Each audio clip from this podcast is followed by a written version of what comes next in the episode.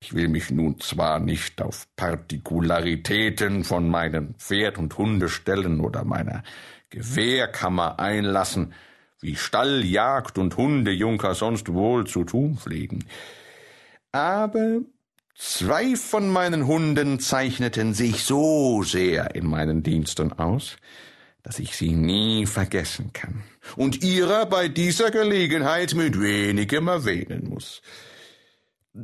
Der eine war ein Hühnerhund, so unermüdet, so aufmerksam, so vorsichtig, dass jeder, der ihn sah, mich darum beneidete.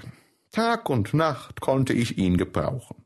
Wurde es Nacht, so hing ich ihm eine Laterne an den Schwanze, und nun jagte ich so gut oder noch besser mit ihm als am hellen Tage. Einst, es war kurz nach meiner Verheiratung, bezeugte meine Frau Lust, auf die Jagd zu gehen. Ich ritt voran, um etwas aufzusuchen, und es dauerte nicht lange, so stand mein Hund vor einer Kette von einigen hundert Hühnern. Ich wartete und wartete immer auf meine Frau, die mit meinem Leutnant und einem Reitknechte gleich nach mir weggeritten war. Niemand aber war zu sehen und zu hören.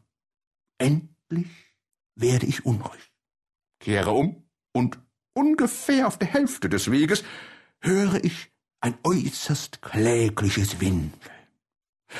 Es schien mir ziemlich nahe zu sein, und doch war weit und breit keine lebendige Seele zu erblicken. Ich stieg ab, legte mein Ohr auf den Boden, und nun hörte ich nicht nur, dass dies Jammern unter der Erde war, sondern erkannte auch ganz deutlich